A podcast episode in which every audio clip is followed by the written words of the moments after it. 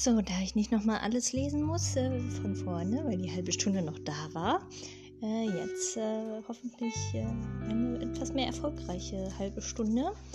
Ähm, es geht weiter mit dem silbernen Faden, mit dem, ja, also sehr langen Kapitel. Ähm, aber das Unterkapitel heißt die schlafenden Wörter. Rumo, sagte Rumo. Genau. Nee, Mist, wie war nochmal die Stimme von dem Smike? Genau, rief Smike. Du Rumo, ich Smike. Du Rumo, ich Smike, wiederholte Rumo eifrig. Nein, nein. du Rumo, ich Smike. Du Rumo, ich Smike, sagte Rumo trotzig und klopfte sich mit der Pfote vor die Brust. Smike brachte Rumo das Sprechen bei, oder besser, sprechen konnte Rumo ja schon, ihm fehlten nur die richtigen Worte. Und die bekam er, indem er einfach am Tümpel saß und der Haifischmade zuhörte. Smike hatte viel zu erzählen. Zuerst kam es Rumo so vor, als lausche er einem Tier, das wilde, rachitische, laute Gezischel und Gekrächze von sich gab. Töne, die keinen Sinn ergaben, bald aber merkte er, dass manche dieser Geräusche Bilder in ihm wecken, andere erzeugten Gefühle, Angst, Verwirrung und, oder Heiterkeit. Und dann waren da welche, die seinen Kopf mit geometrischen Formen und abstrakten Mustern füllten. Der kleine Wolpertinger saugte sich voll wie ein Schwamm mit den merkwürdigen Tönen, die Smike von sich gab. Bei gewissen Äußerungen erklang plötzlich himmlische Musik in Rumos Ohren und er empfand ein unerklärliches Glück, das sich in seinem ganzen Körper ausbreitete. Manchmal sah er Dinge, die er gar nicht kennen konnte. Eine große schwarze Stadt, in der viele Feuer brannten, Bergmassive voll glitzerndem Schnee. Ein Wüstental flimmernd in großer Hitze, dann wieder geriet er in eine Trance, als würde er mit weit geöffneten Augen und wild pochendem Herzen träumen. Er konnte Smike immer noch im Tümpel schwimmen sehen, mit seinen 14 Armen gestikulierend, aber durch Rumos Körper floss ein Strom von Ereignissen, Gefühlen, Ahnungen. Ihm war, als würden die Wörter an tausend Stellen in seinem Kopf dringen, darin explodieren und zu Bildern werden, die sich zu wirren und zusammenhangslosen Szenen gruppierten, die rasch aufeinander folgten und sich gegenseitig auslöschten. Es schien, als habe ein riesenhaftes Vermögen, eine uralte Erfahrung in ihm geschlummert und sei nun kraftvoll zum Leben erwacht. Nein, Smike brachte ihm nicht das Sprechen bei, er rüttelte in Rumo nur die Wörter aus ihrem Schlaf. Ja, ja, rief Rumo immer weiter, erzähl, erzähl! Worte, Bilder, Gefühle. Rumo konnte nicht genug davon bekommen. Am liebsten erzählte Smike von Kämpfen. Es war nicht zu übersehen, dass er selbst ein Kämpfer war aber über die theoretischen Aspekte des Kampfes wusste er mehr als jeder andere. Achso, er selbst war kein Kämpfer, oh. Äh, er hatte alle Formen aus äh, Gründlichste studiert, den sportlichen Wettkampf und die Schlacht auf dem Feld, das lebensgefährliche Duell mit dem Degen und den Boxkampf mit gepolsterten Fäusten, das Schnellziehen mit Kleinarmbrüsten, äh, den archaischen Keulenkampf der Sumpfbewohner und die schrecklichen, blutigen Morgensternprügeleien der Blutschinken. Smike hatte Duelle gesehen, bei denen sich pechbedeckte Kämpfer gegenseitig mit Fackeln in Brand setzten. Er hatte Ausgerüstete mit einer Lupe und einem Ameisenzähler tagelang äh, die Ungeheuer ah, verlustreichen Schlachten zwischen verfeindeten Ameisenvölkern beobachtet. Ich denke schon, was macht man mit Krieg und Lupen? Naja, er konnte von den Kämpfen erzählen, dass einem der Schweiß ausbrach und man die Gegner aufeinander losgehen sah und ihre Knochen krachen hörte. Hm. Bei den Ameisen hört man wohl eher die Exoskelettpanzer krachen, nicht die Knochen. Sonst wäre das nicht korrekt. Manchmal saß Rumo vor dem Becken wie vor einem Boxring und schlug mit seinen kleinen geballten Pfoten Löcher in die Luft. So sehr nahm ihn die Erzählung Smikes gefangen. Smike war Schiedsrichter bei den professionellen Fängen-Boxkämpfen gewesen und Kriegsberater bei den nativtoffischen Kleinkriegen, amtlich lizenzierter Sekundant für Duelle zwischen florentinischen Adligen und Zeitnehmer bei Wolpertinger Schlachtturnieren in Buchting. Sein berufliches Spektrum umfasste unter anderem Organisator von Hahnkämpfen. Na, die sind aber nicht äh, tierschutzkonform. Zahlmeister der Zamonischen Wurmlotterie, wo ornische Würgewürmer miteinander rangen. Gut. Anfeuerer beim Midgarder Zwergenkampf und Croupier, äh, in Fort Unna äh, oder Una der Stadt des ewigen Glücksspiels. Nein, Smike war kein Kämpfer, er war ein Spieler. Deswegen studierte er den Kampf, beobachtete die Kämpfer, analysierte Sieg und Niederlage in jeglicher Form. Wer wusste, wie Kämpfe funktionierten, konnte darauf wetten, wie sie ausgingen. Das war Smikes Leidenschaft, sein Lebensinhalt, diese eine Fähigkeit immer mehr zu vertiefen, zu wissen, wer gewinnt. Ich habe einmal zwei Skorpion-Hydren Hydren beim Kampf beobachtet, begann er einmal unvermittelt und Romo horchte auf. Skorpion-Hydren, dachte der Wolpertinger, und etwas Kleines, Vierbeiniges krabbelte durch seinen Kopf. Skorpion-Hydren sind sehr kleine, aber auch sehr giftige Tiere mit sieben sehr beweglichen Schwänzen, die jeweils einen Giftstachel tragen, fuhr Smike fort. Rumo schüttelte sich. Willst du hören, wie der Kampf verlief? Erzähl, krähte Rumo. Oh, ich habe die, hab die Stimme von dem Smike falsch gemacht. Du denkst sie dir dunkel. Äh, ich bin ein schlechter Vorleser. Äh, hier ist ein Bild von dem Smike. Das ist wahrscheinlich auch nachher das Titelbild. Kannst du dir also wahrscheinlich mal angucken. Das ist nämlich sehr schick. Von dem kleinen Rumo vor dem Tümpel. Und er guckt ehrfürchtig auf zu dem Smike, der groß mit seinen 17, nee, 14 Armen gestikulierend ihm erzählt von Kriegen. Die Geschichte von den beiden Skorpionhydren. Es war in einer Wüste und ich hatte gerade nichts zu tun. Also beobachtete ich diese beiden Giftspritzen im Sand und wettete dabei mit mir selbst. Ich setzte auf die kleinere, beweglichere Skorpionhydra. Zuerst tanzte sie nur eine Weile im Sand umher. Einen steifen, höflichen, respektvollen Tanz wie zwei Hofschranzen die vorgegeben, sich zu amüsieren. Dann gab es plötzlich, äh, ach, dann ging es plötzlich zur Sache. Die größere Hydra macht, ach, ich bin schon wieder in der falschen Stimme, Mist. Die größere Hydra machte ein Täuschungsmanöver, stieß zu und tötete die kleinere mit einem Hieb. Zack, aus, vorbei. Danach verspeiste sie sie. Ich hatte also gegen mich selbst verloren und gleichzeitig gewonnen. Romo war seine Stirn angestrengt in Falten. Aber das aber das Erstaunliche daran geschah danach. Nachdem die siegreiche Hydra ihren Gegner gegessen hatte, stach sie sich den eigenen Giftstachel in den Kopf und starb unter furchtbaren Zuckungen. Ho, machte Rumo. Jemand hat mir das später erklärt. Einer der mächtigen, äh, mächtig Ahnung von Wüstenskorpionen hatte. Er erklärte mir nämlich, dass die beiden Männchen und Weibchen waren. Männchen und Weibchen? Sie waren ein Paar, beendete Smike seine Geschichte, als sei dies eine befriedigende Moral. Das Wunder der Liebe. Das verstehe ich nicht, sagte Rumo. Ich auch nicht, seufzte Smike und versank in seinem Tümpel. Ja, das verstehe ich auch nicht. In dieser Nacht lag Rumo lange Ware und versuchte die Worte Männchen und Weibchen mit Bedeutung zu füllen. Es gelang ihm nicht und es machte ihm außerdem zu schaffen, dass in seinem Maul an drei verschiedenen Stellen neue Zähne vor dem Durchbruch standen. Vier andere hingegen hatte, hatten es schon geschafft. Rumo ließ gerne seine Zunge darüber gleiten und er freute sich an ihrer Klette, den scharfen Spitzen und Kanten.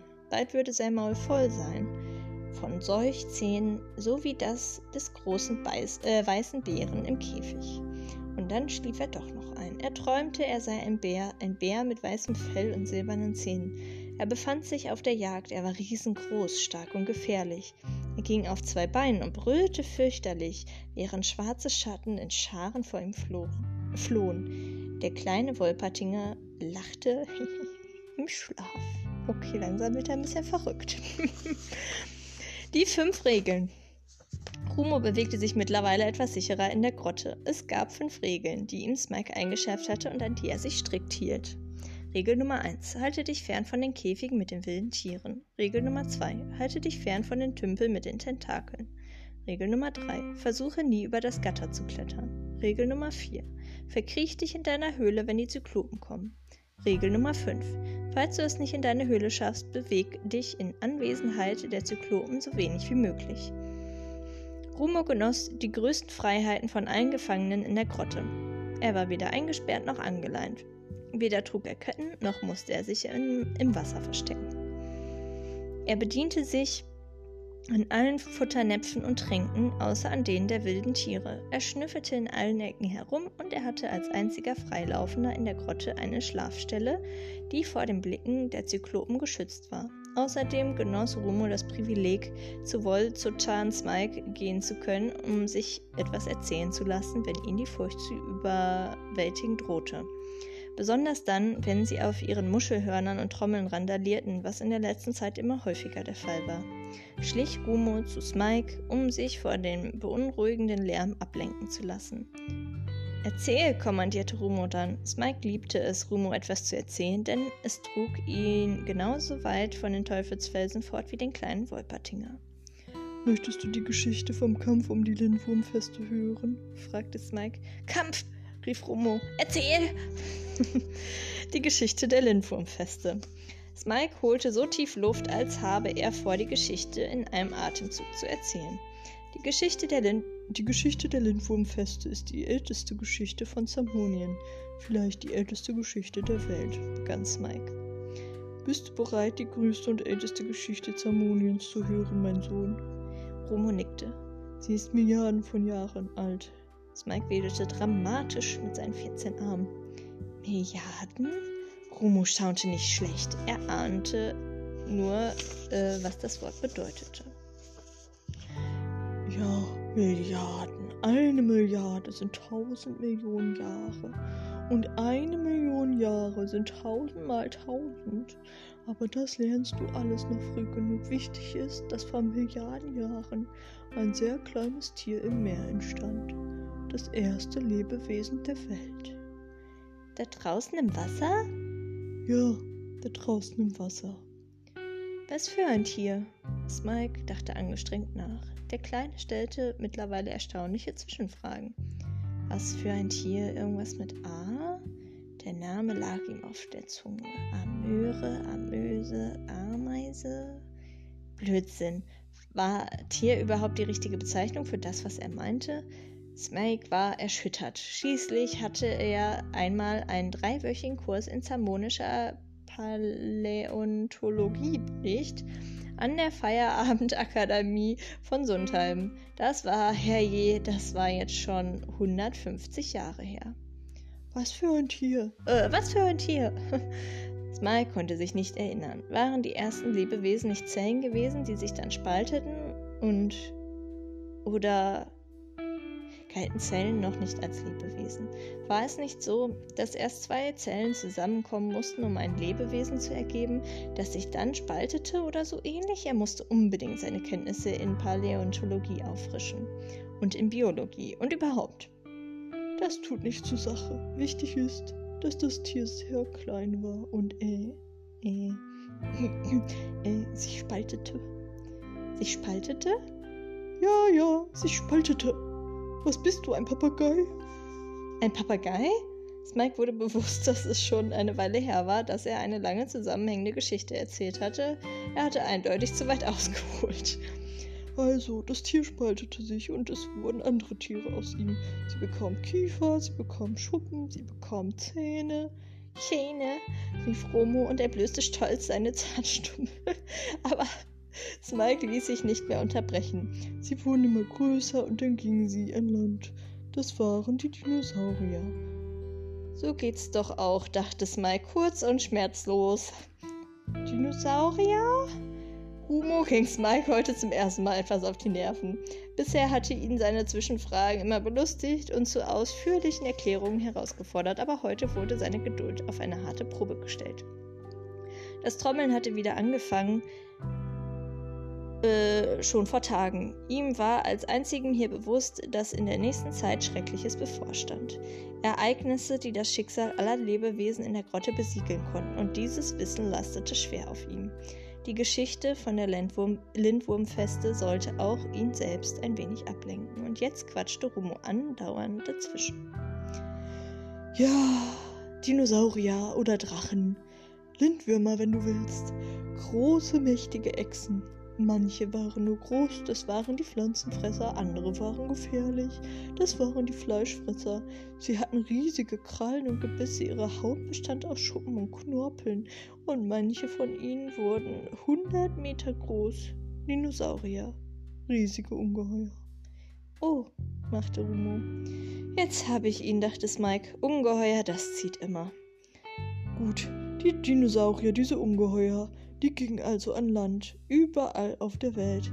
Nur an einem Ort blieben sie im Wasser. Das am Rand des Dämonengebirges. Im Gegensatz zu den Meeren, die sich weltweit abkühlten, blieb es im Lochloch gleichbleibend warm, weil es unterirdisch von einem Vulkan beheizt wurde.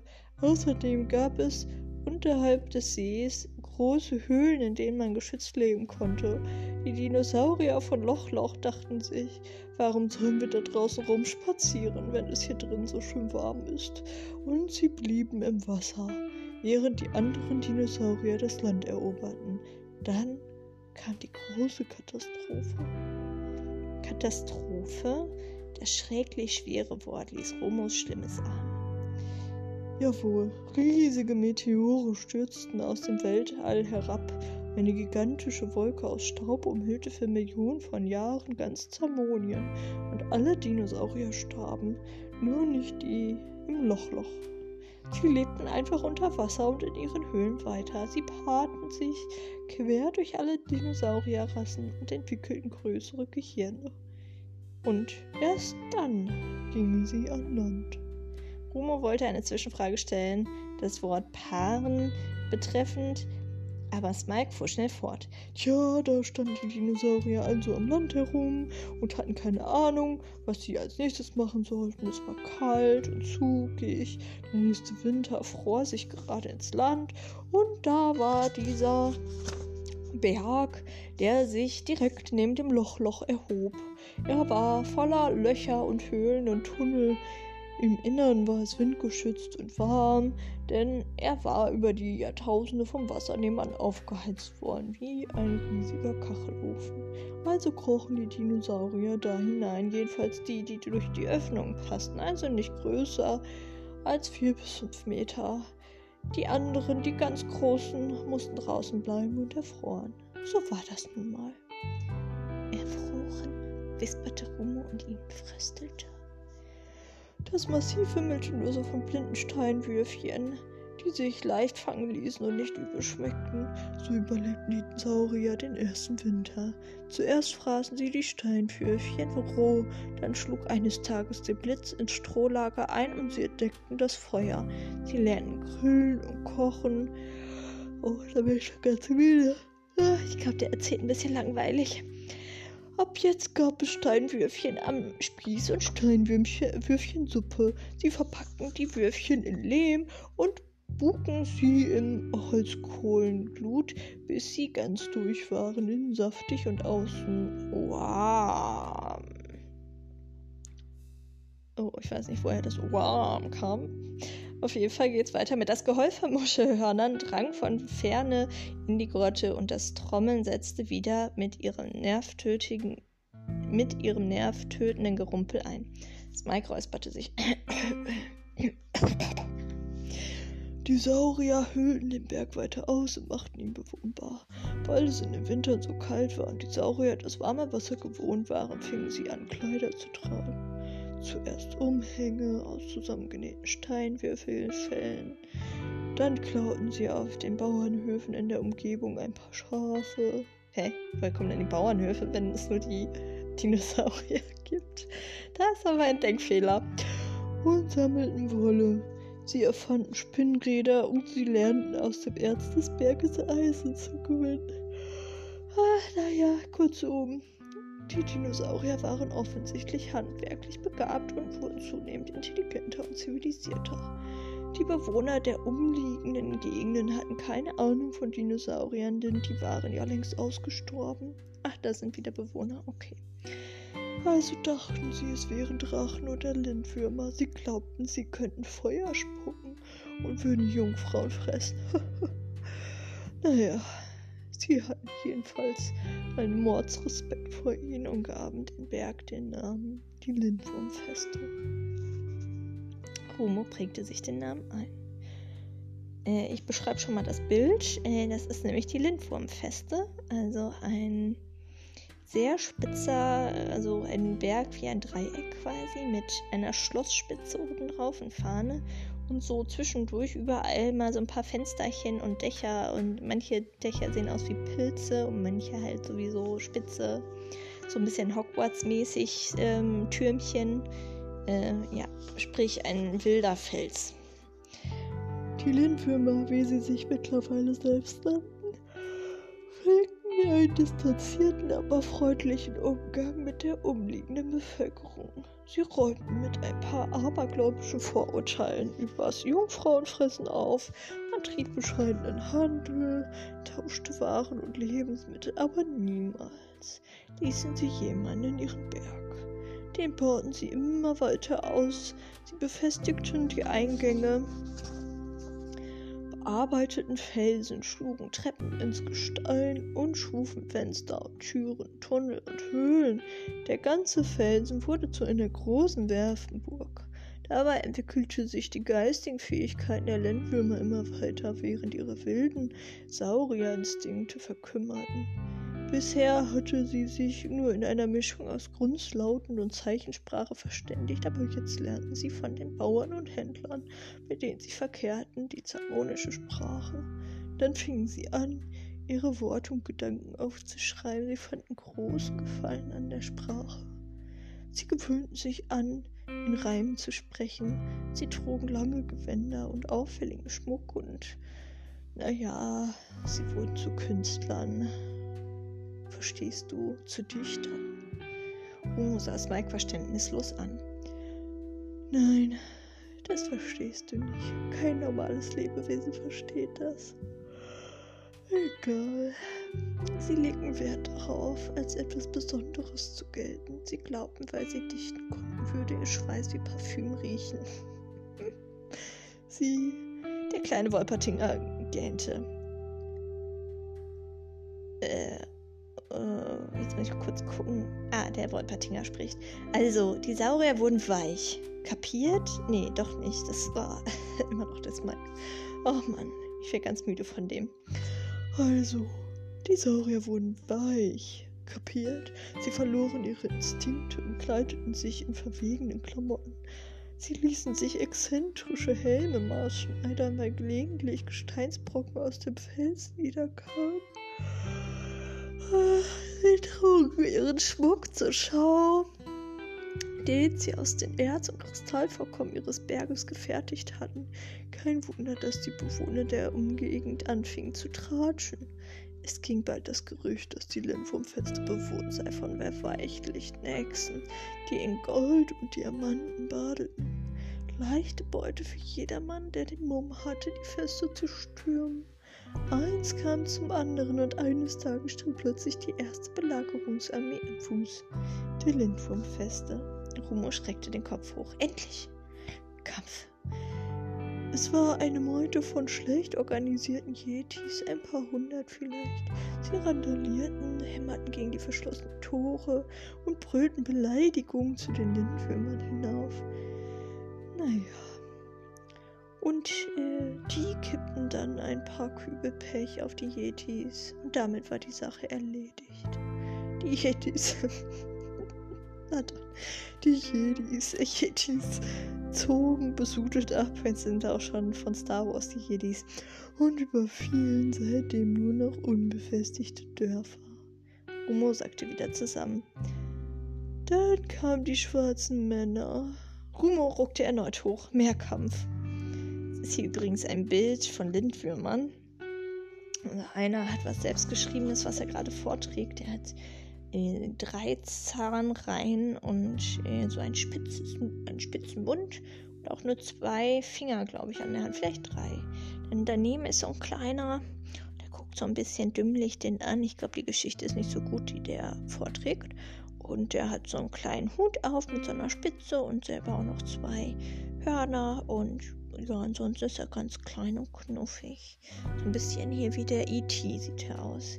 Und dann kommt einer, der hat so richtige Adern an seinem Hals. Ich glaube, der ist immer wütend. Der guckt auch nicht so nett. Ähm, und der, äh, ja, der sieht auch nicht so zufrieden mit der Geschichte aus. Was soll ich sagen? Die scheint nicht gut zu sein. Wahrscheinlich hat die der Smike geschrieben.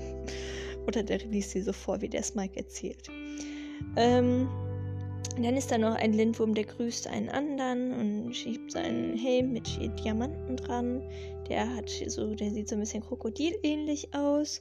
Und dann ist da noch ein Lindwurm, der hat eher so einen Vogelschnabel vorne, so, so dran geklebt an seinen Echsenkörper.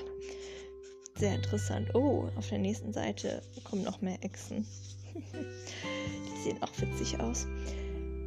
Äh, oh Gott, wie, dann geht noch diese Geschichte von dem guten Smike. Na gut, die machen wir noch zu Ende. Es waren doppelt so viele wie die Yetis. Sie waren besser bewaffnet, sie hatten Leitern und Ramböcke und sie sahen furchterregend aus, denn sie hatten sich von Kopf bis Fuß mit Pech eingerieben. Daher hatten sie ihren Namen. Es hätte wenig Sinn ergeben, noch mehr Pech auf die schwarzen Männer zu kübeln. Also nahm die Lindwürmer stattdessen kochendes Blei. Und damit war auch diese Belagerung beendet. Die schwarzen Männer gingen danach nirgendwo mehr hin. Smike grinste. Aber danach fing es erst richtig an. Die Spekulation ah, über die Schätze in der Lindwurmfeste wurde immer fantasievoller und maßloser. Wenn die Saurier sich so hartnäckig verteidigten, dann mussten sie doch irgendwas zu verbergen haben.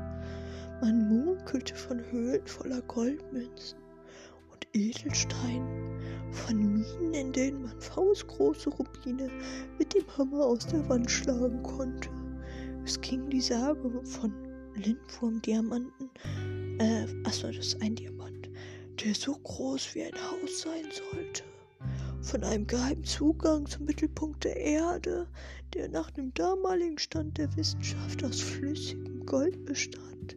Und das waren nur die gängigsten Mutmaßungen über die Schätze. Jeder Wanderer, jeder Abenteurer, jeder Jahrmarkt-Quacksalber hatte seine eigenen Versionen und bald fantasierte die halbe zamonische Bevölkerung davon. Jeder Söldner, der auf der Schwelle zu, äh, Schnelle zu Geld kommen wollte, hatte die Eroberung der Lindwurmfeste ganz oben auf seiner Liste. Wie man sich denken kann, folgte nun eine Belagerung nach der anderen. Es kamen Armeen von Blutschinken, von Werwölfen, von Dämonenkriegern, von allem Geschmeiß, das in Zamonien kreucht und fleucht. Aber die Lindwürmer brauchten nur ihren Teer oder ihr Blei zu sichten und hinabzukippen, und die Belagerer zogen von den kürzeren. Bei manchen reichte schon kochendes Wasser. Spike zählte eine Armee nach der anderen auf. Der verrückte Fürst, Eknarök und seine heißhungrigen Kannibalen. Die steinernen Riesen, die wüste Horde, die Bluttrinkerarmee, die gnadenlosen Fehler die argen Schnitter, der Clan der Skelette. Hm, ich glaube, ich finde es Clan der Skelette, das klingt irgendwie fancy. Die dann abwechselnd mit Teer oder Blei oder Wasser oder allem zusammen übergossen wurden. Es war jedes Mal das gleiche. Rumos Augen wurden schwer. Hier nochmal ein paar Beschreibungen zu den Lindwürmern auf der Feste. Oh, ich glaube, da gibt es jetzt doch das Foto. Es gibt doch nicht den kleinen Rumo vor dem Smike. Ähm, die, das Foto kriegst du, der eine sieht ziemlich witzig aus. Also beschreibe ich nicht, sondern lese nur eben schnell zu Ende. Und dann kamen die kupfernen Kerle. Äh, und dann kamen die kupfernen Kerle, sagte Smike plötzlich ganz leise.